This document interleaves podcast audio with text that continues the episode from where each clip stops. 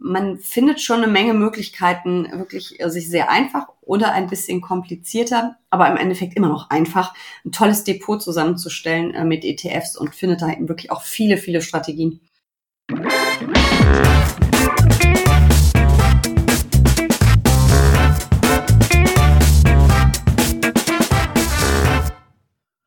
Ich begrüße euch super herzlich zum Her Money Talk, dem Geld- und Karriere-Podcast für Frauen.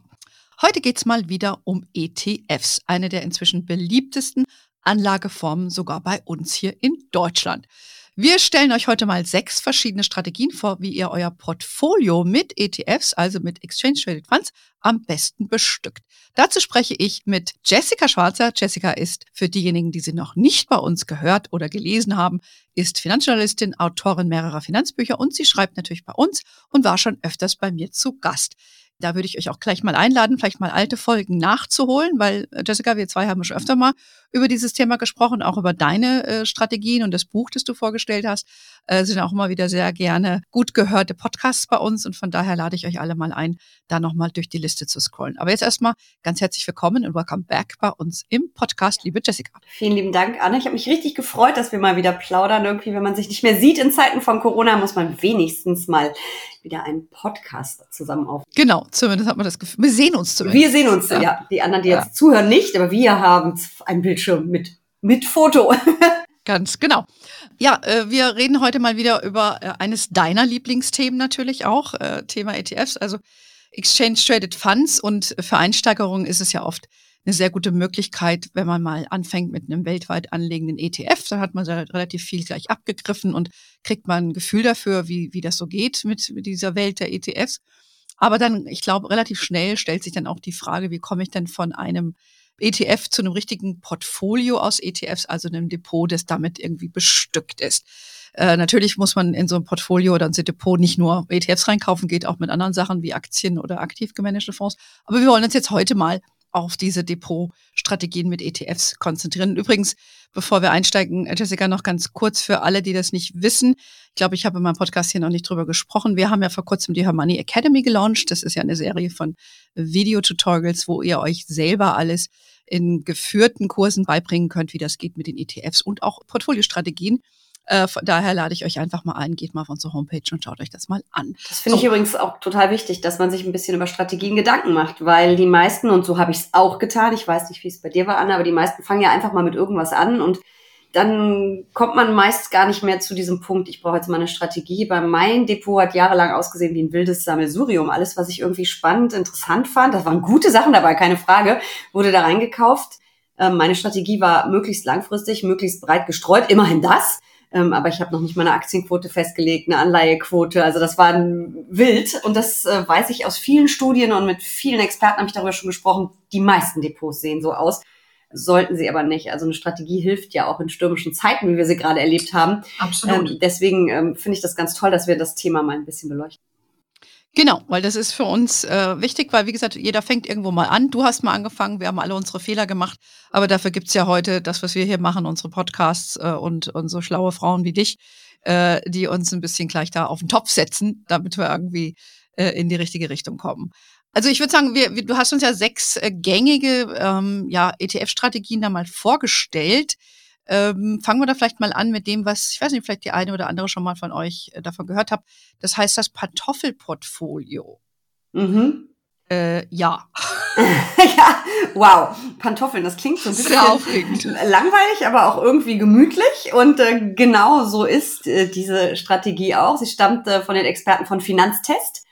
Und die haben halt gedacht, okay, ähm, wir möchten Anleger, Anlegerinnen was bieten, wo das Geld breit gestreut wird wo es auf jeden Fall mehr Rendite gibt als bei bloßen Zinsanlagen. Wir wissen ja alle, Sparen ähm, bringt nicht mehr so besonders viel mit Blick auf die Rendite. Es gibt eben keine Zinsen mehr. Ähm, also braucht man diesen Baustein Aktie, um ein bisschen mehr Rendite einzufahren. Und die haben sich dann überlegt, okay, viele haben diese Vorurteile Börse, das ist kompliziert, das ist gefährlich, oh je, ist es alles natürlich nicht und haben deswegen dieses super bequeme Pantoffelportfolio entworfen. Und im Prinzip kauft man mit einem Teil seines Geldes einen Aktien-ETF auf den MSCI World. Das ist der Weltaktienindex. Klammer auf, kleine Mogelpackung. Es sind nur 1600, also nicht nur, aber 1600 Aktien aus nur Industrieländern. Das sind zwar 23 Ländern, aber es ist eben nicht die ganze Welt. Also wir kaufen einen Aktien-ETF auf den MSCI World und ähm, das restliche Geld kann im Prinzip auf Tages- oder Festgeld liegen bleiben. Das soll dann die Stabilität bringen. Und der MSCI World, das ETF, der ETF, soll ein bisschen äh, für Rendite sorgen. Und ähm, man kann natürlich auch das Geld, ähm, was für Stabilität sorgen soll, also dieses Tages- oder Festgeld, in einen anderen ETF investieren, vielleicht auf Staats- oder Unternehmensanleihen. Aber Vorsicht an den Rentenmärkten ist im Moment einiges los durch die Zinswende. Vielleicht ist da gerade für Anfängerinnen Tages- und Festgeld besser. Ja, und dann muss man natürlich überlegen, was hat man für eine Risikoneigung. Und ähm, wenn die nicht so groß ist, wenn man ein bisschen Angst hat, ein bisschen konservativer unterwegs ist, ähm, empfehlen die Experten ähm, 25 Prozent Aktienanteil kann aber auch 50 oder 75 wählen, wenn man ein bisschen mutiger ist, wenn man ein bisschen langfristiger investiert. Also das wäre das ähm, ganz bequeme Pantoffelportfolio. Ein ETF auf den MSCI World, der Rest des Geldes bleibt auf dem Tages- oder Festgeldkonto. Ja, also ich finde das schon mal für Anfängerinnen gar nicht so schlecht. Ja, ich finde, das erschließt dir den Zugang und du erhöhst die Aktienquote, je nachdem, nach, wie du sagst, nach deiner Risikoneigung, der Rest aufs Tagesgeld. Und da musst du wie in aktuellen Zeiten, wo die Börsen in diesem Jahr ja volatiler sind, also stärker schwanken, musst du dir dann auch keine Sorgen machen. Ne? Weil dann hast du einen eingebauten Sicherheitsbaustein und der Rest bleibt einfach am Markt. Gut, dass du auch nochmal den Hinweis bringst, dass das natürlich den MSCI World, den die da auch gerne empfehlen, ja mehr in die Industrieländer geht, auch sehr hohe ähm, ja, US-Ausrichtung hat. Es sind fast 70 Prozent US-Aktien, ja. Das liegt daran, dass die meisten großen Indizes der Welt oder auf der ganzen Welt eigentlich die meisten Indizes sind ähm, marktgewichtet. Also das heißt, ähm, dass das Unternehmen, was am meisten wert ist, oder der Aktienmarkt in dem Fall dann der am meisten wert ist, am größten ist, den größten Anteil hat. Das heißt, da wird eben dann entsprechend ähm, gewichtet. Und Deutschland zum Beispiel hat, wir denken immer, unser Aktienmarkt ist wow, super, die tollen DAX-Unternehmen. Wir haben im MSCI World einen Anteil von drei Prozent, weil unser Markt nämlich mini, mini, mini ist. Also das muss man wissen, ist sehr US-lastig. Aber das muss nicht schlecht sein. Langfristig sind die Aktien viel besser gelaufen als DAX-Titel. Also, aber man sollte einmal hingucken, was ist der MSCI World überhaupt. Die Infos findet man im Internet. Ähm, wenn ich mich recht erinnere, habe ich da auch mal einen ausführlichen Artikel für euch zugeschrieben. Ja, irgendwie dämmert mir da was. Also die Infos findet man. Genau, aber das ist, äh, also ich finde, äh, da gibt es ja auch ein, ein, erfolgreiches Buch dazu. Ähm, das ist aber, ich denke, da mit sowas kann man als Anfänger erstmal gar nichts falsch machen. Man ist im Markt, das ist, glaube ich, wichtig, wie du sagst, bei geringer Rendite. Man hat aber auch eine Sicherheitskomponente und ist ein guter Start. So. Jetzt gibt es aber nicht nur das Finanztest, äh, die sich darüber Gedanken gemacht haben, sondern auch die FAZ-Redaktion und die haben ihr Portfolio genannt Wunderportfolio für ETFs. Mhm. Auch ein toller Name. Ganz toll. Dieses große Wunder ist eigentlich gar kein Wunder und im Endeffekt ist es das gleiche wie das Pantoffelportfolio, wenn man ganz ehrlich ist. Die wählen zwei ETFs aus, wieder der MSCI World. Und der andere Index ähm, sollte dann europäische Staats- und Unternehmensanleihen beinhalten. Ähm, das heißt, sie haben also kein Tagesfestgeld, sondern sofort äh, die Anleihen. Fertig ist das Depot. Also sie geben die äh, Gewichtung 50-50 vor. Äh, also 50 Prozent des investierten Geldes kommt in den MSCI World, in einen ETF auf den MSCI World und der Rest eben in die Anleihen. Ist auch ganz einfach umzusetzen, zwei Papiere. Und man muss natürlich bei diesen ganzen Strategien ab und zu mal draufschauen. Das ab und zu heißt aber nicht täglich, sondern jährlich oder zweijährlich. Und diese Gewichtung wiederherstellen. Das kann man dann durch Zukäufe machen oder äh, durch Verkäufe und Käufe, weil natürlich Aktienmärkte schwanken, auch Anleihekurse schwanken und am Ende ist es vielleicht nach einem Jahr nicht mehr 50-50, sondern 45-50 oder welche Quote man jetzt beim Pantoffelportfolio auch immer gewählt hat. Also ab und zu muss man da mal nachjustieren, aber auch das ist eine einfache Rechnerei. Also im Prinzip sind die sehr ähnlich, die beiden. Genau, nur dass die halt, wenn ich das richtig äh, gelesen habe, oder wie du sagtest, auch eben direkt vorschlagen, man geht in einen ETF, der aus festverzinslichen Wertpapieren von europäischen Firmen oder Staaten äh, ist im Gegensatz zu dem Plattform, zu den Finanztestkollegen da, die eher sagen, kannst du auch äh, mit einem Tagesgeldkonto abdecken. Genau, bei denen ist wirklich das Tagesgeld, Festgeld die Empfehlung und sie schreiben aber in manchen Fällen würde es auch passen, dass man eben mhm. Anleihen wählt. Also genau das ist der Unterschied. Mhm. Ja, aber das Risikoprofil ist dann schon ein bisschen anders, ne? Weil, äh, wie du eben schon sagtest, äh, mit den Anleihen, mit den steigenden Zinsen, das hat ja auch äh, Konsequenzen für diese festverzinslichen Wertpapiere weiß ich nicht, ob äh, würdest du jetzt äh, da eher reingehen in so ein, so ein ETF mit Anleihen? Also es ist ja so, dass wir in den USA die Zinswende erwarten, beziehungsweise sie ist angekündigt. Und ähm, Zinswende heißt, dass die Zinsen steigen. Das es betrifft einmal die Zinscoupons von neuen Anleihen, die auf den Markt kommen. Gleichzeitig passen sich aber die Renditen von Anleihen, die schon am Markt sind, diesem neuen Zinssatz an. Und ähm, rein rechnerisch ist es ja so, dass die Rendite einer Anleihe sich aus der Kursentwicklung und dem Zinskupon zusammensetzt. So, das heißt, wenn die Zinsen jetzt steigen, weil die FED eben die Zinsen erhöht, dann werden auch die Renditen von Anleihen steigen. Das heißt aber leider für uns Anleger, wenn wir die schon haben, dass die Kurse abschmieren, damit das eben, das ist so eine Rechner, Rechnerei. Ich hoffe, dass man das jetzt so gut versteht, ohne Beispiel auf dem Zettel. Ähm, so, das heißt, es gibt da einige Verwerfungen, es gibt da einiges äh, hin und her. Ich bin eine ganz langfristige Anlegerin und ich sehe sowas natürlich, aber ich bleibe meiner Strategie total treu und ich würde jetzt nicht anfangen, äh, Anleihen aus dem Depot zu werfen. Ich habe Anleihe-ETFs, vielleicht kommen wir da gleich auch noch zu.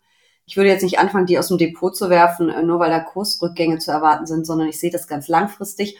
Und außerdem, ähm, die werden ja auch ausgetauscht, die Anleihen in den Indizes, weil ja, es werden ja Anleihen fällig, die haben ja in der Regel eine Endfälligkeit und dann werden neue reingekauft in den ETF ja. und die haben dann im Zweifelsfall, haben die dann wieder den höheren Zinskupon. So, das heißt, ja, da ist Bewegung im Markt. Ja, man darf nicht außer Acht lassen, dass auch europäische Staats- und Unternehmensanleihen und alle anderen Anleihen auf der Welt auch ebenfalls schwanken, aber nicht so stark wie ähm, Aktien. Trotzdem muss man es wissen. Äh, also diese Sicherheit, dass sich da gar nichts tut, hat man nie. Ja. Dann ist Tages- und Festgeld wieder das sicherere. Aber da kriege ich so wenig Zinsen, dass wenn ich die mhm. Inflation abziehe, ich sogar einen negativen Realzins habe. Also ja. das hat alles so für und wieder. Ähm, ja. Können wir Stunden drüber reden. Ja, können wir, aber haben wir leider nicht. Äh, aber das, äh, das macht ja jetzt auch gar nichts. Also, wie gesagt, von der FAZ, dieses Wunderportfolio ist Kombination 50-50 MSCI World, also Aktien und europäische Unternehmensanleigen, also das beides in einem ETF. Und das wäre so eine Variante. Auch wieder, würde ich sagen, ne, liegen lassen, ab und zu mal hingucken und wie du sagst, Rebalancing wäre so der Fachausdruck, äh, um wieder das wieder in Einklang zu bringen, wenn sich das entsprechend äh, verändert hat. Wir beschreiben das auch übrigens sehr schön in unserer Academy, diese ganzen Begriffe.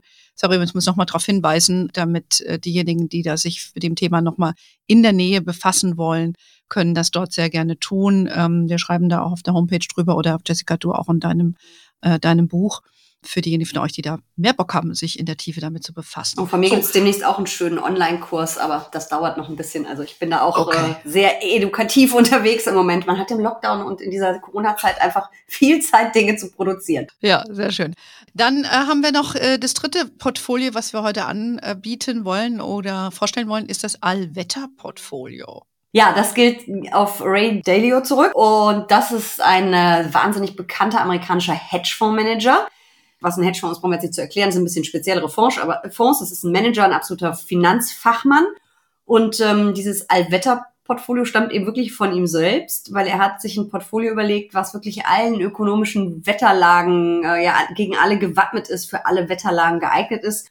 Und ähm, er setzt da auf eine ganz breite Mischung von ganz verschiedenen Anlageklassen. Das sind Aktien drin, Anleihen, Gold, aber eben ähm, auch Rohstoffe. Und das Ganze setzt er eben auch, weil es günstig ist, weil es einfach ist, mit ETFs um. Hm. Ja, ich fand das interessant. Ich, ich hätte den damit gar nicht assoziiert. Ich habe das natürlich bei Hermanni gelesen. Äh, diesen, äh, was dieser, dieser Ray Dalio, das ist ja, wie gesagt, ein bekannter Hedgefondsmanager, Bridgewater ist, glaube ich, äh, der von, von dem. Und ich weiß gar nicht, ob der noch aktiv ist. Ich glaube, der ist jetzt nur noch Philanthrop und äh, verschenkt sein schönes Geld, was er da verdient hat. Aber ich finde es ganz interessant, weil es ist doch einmal so ein Rundumschlag über alle Assetklassen, ist ganz gut aufgestellt, äh, verlangt aber dann, wenn man das nachmachen will, dann schon ein bisschen mehr hingucken, rauspicken. Also das ist schon aufwendiger, ja, würde ich mal sagen. Ge kann man machen, muss man nicht. Ne? Mhm. Ähm, dann haben wir noch äh, einen Deutschen, den du äh, ins Spiel gebracht hast, den Andreas Beck der einen Portfolio-ETF, jetzt wird's also ganz spannend, Mädels, äh, hat. Das muss man uns jetzt mal erklären.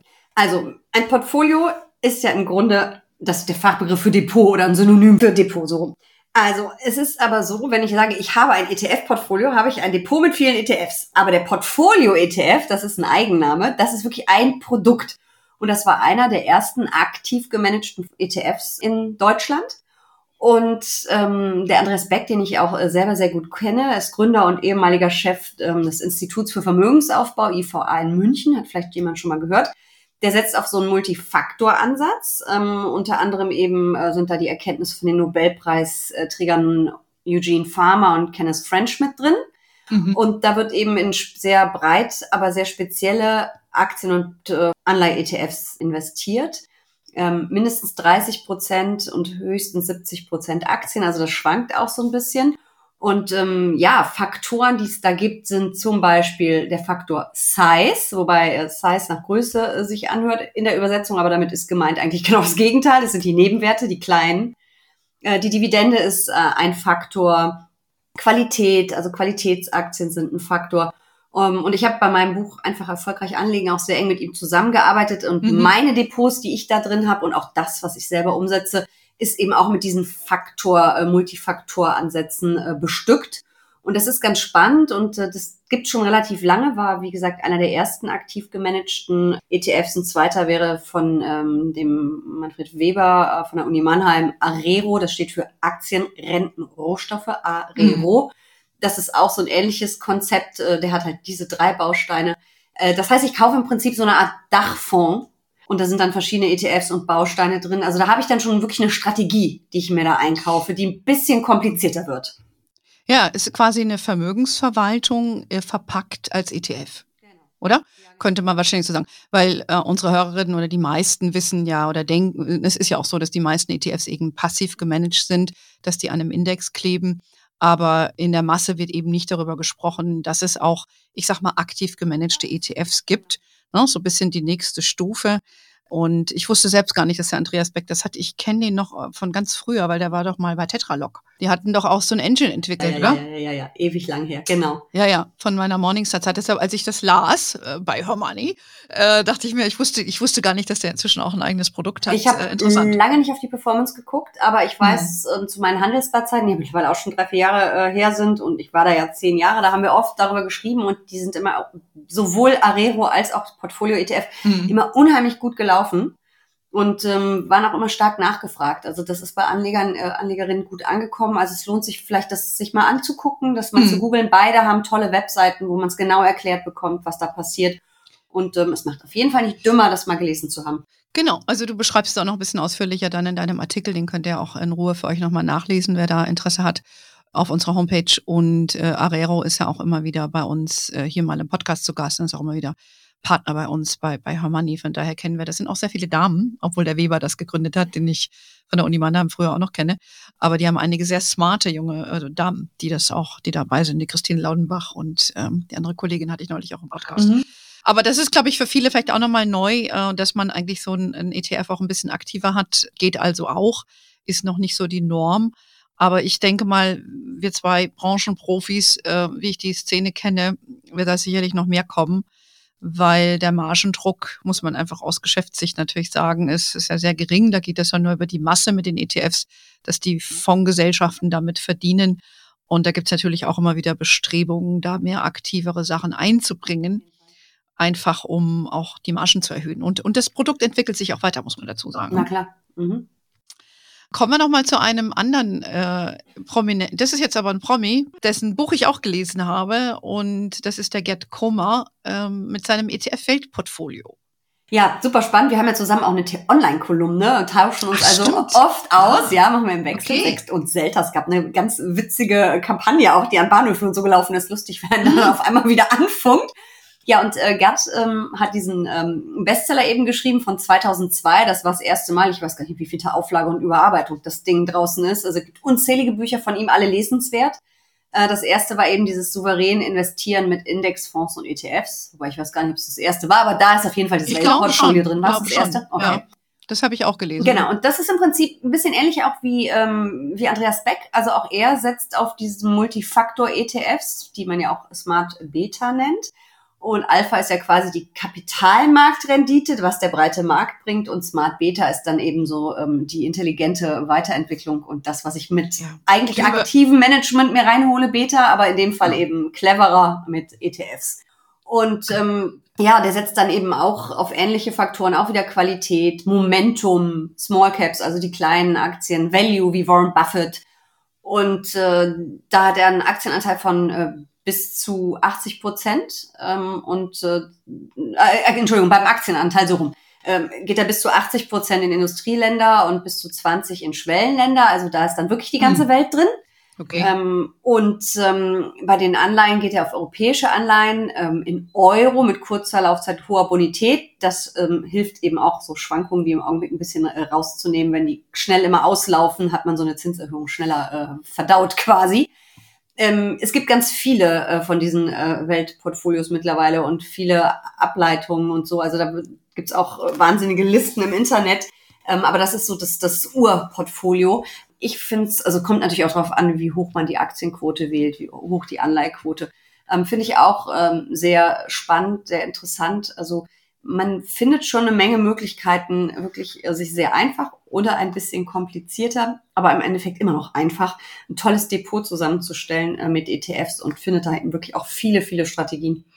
Ja, also ich finde, ich habe, wie gesagt, das Buch von dem äh, Gerd Koma auch gelesen. Ähm, der beschreibt, äh, ja, es ist ja eigentlich auch ein Ritt durch die ja, Portfoliotheorie mhm. und wie man generell investiert. Also man muss schon wirklich einen Kopf dafür haben, muss ich sagen. Ist ein bisschen ähm, wissenschaftlicher, das stimmt, aber es sind ja. sensationelle Infos drin und ich glaube, jeder, der sich darauf einlassen möchte und es lesen möchte, kann das auch verstehen. Ja, aber man muss sich wirklich, man muss es wollen. Ne? Und wenn jemand jetzt sagt, hey, ich will einfach nur meine Sache hier im Griff haben und will da mal ein bisschen, dann, dann ist das ein bisschen viel äh, harte Kost und wie du schon sagst, auch dieses Faktor Investing, das ist ja für viele auch ein neuer Begriff, also wo man dann einzelne Elemente des Marktes äh, definiert und das als Faktor sieht äh, in der Anlage. Äh, das beschreibt der Koma ja mit seinen Cocktailstocks und was weiß ich und, und so weiter. Also da gibt's ja ganz verschiedene, äh, ganz kleine Aktien, große und, und verschiedene äh, Varianten, die der da beschreibt. Das muss man mögen. Also da bist du schon wirklich in der Oberliga unterwegs, wenn du das, wie er das machen willst. Ich fand das auch, es ist Oberliga, sagst du eigentlich genau richtig. Und ich habe das in meinem Buch, damals in meinem ETF-Buch, gerne ganz einfach machen wollen. Deswegen heißt es ja auch einfach erfolgreich anlegen. Wobei ganz so einfach war es dann am Ende mit den Faktoren und mit diesem auch nicht mehr. Aber ich habe es eher so ein bisschen wie so ein Bausteinkasten ähm, aufgebaut und dass ich dann verschiedene Bausteine vorgestellt habe, was dann am Ende diese Smart Beta und Faktoren ja auch wieder sind, ähm, aber dann eben drei Depots gebastelt habe mit Andreas Beck zusammen, wie man aus diesen Bausteinen ein Depot sich zusammenstellen kann. Ist ein bisschen andersrum äh, als bei Gerd, vielleicht leichter zu verstehen, habe ich mir öfter schon sagen lassen. Ähm, er geht aber dafür sehr, sehr viel tiefer rein in die einzelnen mhm. Anlageklassen und äh, in die Funktionsweise und so weiter ist ähm, ein bisschen Geschmackssache, aber bei mir ist es halt, ich finde diese Smart Beta Ansätze total spannend. Und es ist ja nun auch wirklich Nobelpreis gekürt, dass es diese ähm, Faktoren gibt, diese Erfolgsfaktoren an der Börse. Und dazu gehört die Dividendenrendite. Dazu gehört eben Qualitätsaktien, also Aktien mit sehr solider Bilanz, sehr solidem Geschäftsmodell etc. pp. Und das mhm. sind ja wissenschaftlich bewiesene Dinge und ähm, Qualitätsaktien haben zum Beispiel ähm, im Corona-Crash sehr, sehr viel weniger verloren ähm, als andere Anlageklassen. Mhm. Also bei mir war das ein bisschen ein Risikopuffer, wie auch die Anleihen. Mhm. Also sie haben natürlich auch verloren, weil wenn alles verliert, ähm, verlieren eben einfach alles. Aber das sind schon so Sachen, wo man sich ein bisschen mal reinfuchsen kann. Aber vielleicht fängt man mit so einem Pantoffel, Pantoffelportfolio an und robbt sich dann langsam äh, ja. vor. Also man kann eine Strategie auch überarbeiten und weiter ausbauen und man kann mhm. sich aus all diesen Strategien auch eine eigene basteln. Warum nicht? Und mhm. äh, die Sachen irgendwie kombinieren, wie es einem selber gefällt. Ja, ja, da wie die Beate Sander das gemacht hat. Die hat ja auch diese Bücher gelesen und sich daraus ihre Hochtiefmutstrategie zusammen gebastelt, hätte ich jetzt fast gesagt, zusammengestellt und das hat die auch sehr erfolgreich gemacht. Aber äh, das ist halt immer eine Frage, wie tief will ich da reingehen? Und äh, heute ist ja nur mal ein Ansinnen zu gucken, was gibt's denn sonst noch so ein bisschen über den Tellerrand hinaus und dass man vielleicht auch mal einen Begriff hört. Und Smart Beta denkt sich, huh, Smart what? Aber dass man eben weiß, okay, das gibt also mehr als nur äh, in ETF, verschiedene Varianten. Mehr als ein MSCI World. Es gibt eben auch ein MSCI World Quality, es gibt ein MSCI World genau. Value etc. pp. Also das sind einfach, ähm, genau. Ja, aber das ist ja genau der Punkt. Also ähm, wir sagen ja immer, zwar ist es jetzt kein Hexenwerk, sich so ein ETF zu kaufen, wenn man sich aber in der Nähe mal damit, also detaillierter damit auseinandersetzt. Ich meine, es gibt eine weltweite sehr große Industrie, die sich mit diesen Themen befasst. Also da ist es ist schon äh, komplex, nicht unbedingt kompliziert, aber es ist komplexer. Und äh, damit gibt's ja auch so, solches Angebot bei uns, dass man einfach mal ein bisschen über den Tellerrand hinausblickt und, und vielleicht sich so das eine oder andere interessiert. Vielleicht noch abschließend, das sechste, was wir uns anschauen wollen, du hast eben schon ein bisschen anklingen lassen, ist das Dividenden-ETF-Portfolio. Ja. Ja, also Dividenden sind äh, wirklich ein sehr wichtiger Faktor für die ähm, Rendite. Ähm, bei manchen Märkten machen sie fast 50 Prozent des Erfolgs aus. Ähm, ein kurzer Exkurs. Der DAX ist ein Performance Index. Das heißt, die Zahlen, die wir vor der Tagesschau und in der Tageszeitung sehen, sind immer der Performance Index. Und das heißt, da werden in die, in die Kursentwicklung auch noch rein rechnerisch die Dividenden, die ausgeschüttet werden, reinvestiert. Es gibt den DAX auch noch als Kursindex. Die meisten Indizes auf der Welt sind übrigens Kursindizes. Ja. Und dieser Kursindex ähm, ist so viel schlechter als der DAX. Ich habe jetzt die Zahlen nicht, aber da sind es, glaube ich, 40 oder 50 Prozent, die wirklich über die Jahre und Jahrzehnte die Dividenden ausmachen. Mhm. Das äh, sollte man wissen. Natürlich darf das nie die einzige Kennzahl sein, auf die man guckt, aber Dividenden sind ein wichtiger ähm, Faktor. Und es gibt eben auch äh, Dividendenindizes, die wirklich eben dann aus verschiedenen Ländern, DIF-DAX wären zum Beispiel äh, die dividendenstärksten DAX-Aktien und das gibt's für alle möglichen Länder und Staaten und die ganze Welt, äh, Kontinente und die ganze Welt. So, das kann man sich also mal anschauen. Die entwickeln sich wie alle anderen Indizes auch mal besser und mal schlechter, so ist es. Und es gibt aber auch noch einen sogenannten Dividendenadel. Das sind die Dividendenaristokraten. Hört sich toll an, oder? Und da gibt es zum Beispiel den S&P Dividend Aristocrats als Indexfamilie. Und da kann man eben schauen, auf welches Land man setzen möchte oder ob man global drauf setzt. Und da sind dann eben wirklich ähm, Unternehmen dran, die über zehn Jahre lang ununterbrochen mindestens eine konstante Dividende bezahlt haben oder die sie sogar regelmäßig erhöht, erhöht haben und äh, da kann man auch mal ähm, schauen, ob man das als Beimischung macht. Ich weiß nicht, ob ich einzig und allein auf die Dividendenstrategie setzen würde. Gibt es auch Investoren, die das tun? Oder ob man das als Baustein zum Beimischen macht. Aber das ist auch ein super spannendes Thema. Äh, lohnt sich auf jeden Fall, da auch mal hinzugucken. Würdest du sagen, dass das eher für jemanden relevant ist, der auch auf die Auszahlung Wert legt? Oder geht es bei diesen Dividenden-ETFs um die Wiederanlage? Dass die wieder reinvestiert werden. Es gibt sowohl als auch. Ähm, es, okay. gibt, es gab eine ganze Zeit lang, ich habe gar nicht mehr aktuell geguckt, mehr die ausschütten, weil das ja häufig eben auch diese Gewinnausschüttung und dass, dass Leute, die darauf setzen, eben auch wirklich das als regelmäßiges Einkommen haben möchten. Genau. Wobei, ja. Klammer auf, der DAX hat eine Dividendenrendite historisch von um die drei Prozent. Also um davon leben zu können, Stichwort mhm. passives Einkommen, muss man schon mächtig investieren. Ähm, ja. Aber es gibt trotzdem Menschen, die darauf Wert legen, dass sie diese Ausschüttung bekommen. Deswegen gab es da erstmal ziemlich viele ETFs oder die meisten, die ausgeschüttet haben, aber das ist mittlerweile nicht mehr so. Also man kann äh, auch da eben die ETFs wählen, die thesaurieren, die sprich die Erträge reinvestieren und das Geld weiter arbeiten lassen. Mhm. Okay, interessant. Also ich würde das, wenn ich jetzt äh, ein bisschen Zusatzeinkommen wollte, würde ich sowas wählen, würde mir es auszahlen lassen. Das ist ja sehr häufig in den USA der Fall. In der Regel werden ja bei den Amerikanern ja auch die Dividenden vierteljährlich ausgezahlt. Ja. Bei uns ist das ja nicht der Fall. Und ich kenne also viele, die Rentner sind ja. ja und, und äh, sich dann damit ihr schmales Social Security Income, äh, das mhm. man ja dort in USA bekommt, ja, aufbessern. Ja, also das ist für viele schon ein aktiver Part. Aber man muss halt wissen, da 10.000 Euro zu investieren, äh, da sind drei Prozent halt ein nicht so viel. Abendessen. Oder? Ja. ja. Deshalb reden wir ja heute drüber. Genau. Dass alle wissen, get moving. Ja. ja. Äh, je jünger, desto besser. Ja, also ich denke, das war schon mal äh, super toll. Also wir zwei haben ja hier eh ein Fable für dieses Thema. Wir können über die Beteiligten, die Ideen, die Strategien sehr, sehr lange lang. diskutieren. Wer möchte weiter zuhören, wenn wir jetzt richtig loslegen? Aber wir, äh, wir lassen es jetzt mal dabei. Wir werden euch ähm, die Bücher einfach auch nochmal verlinken in den Show Notes. Das ist ja nochmal für euch, wer Interesse hat, sich das ein oder andere Buch besorgt. Gerne auch das von Jessica oder unseren Podcast, den wir da gemacht haben.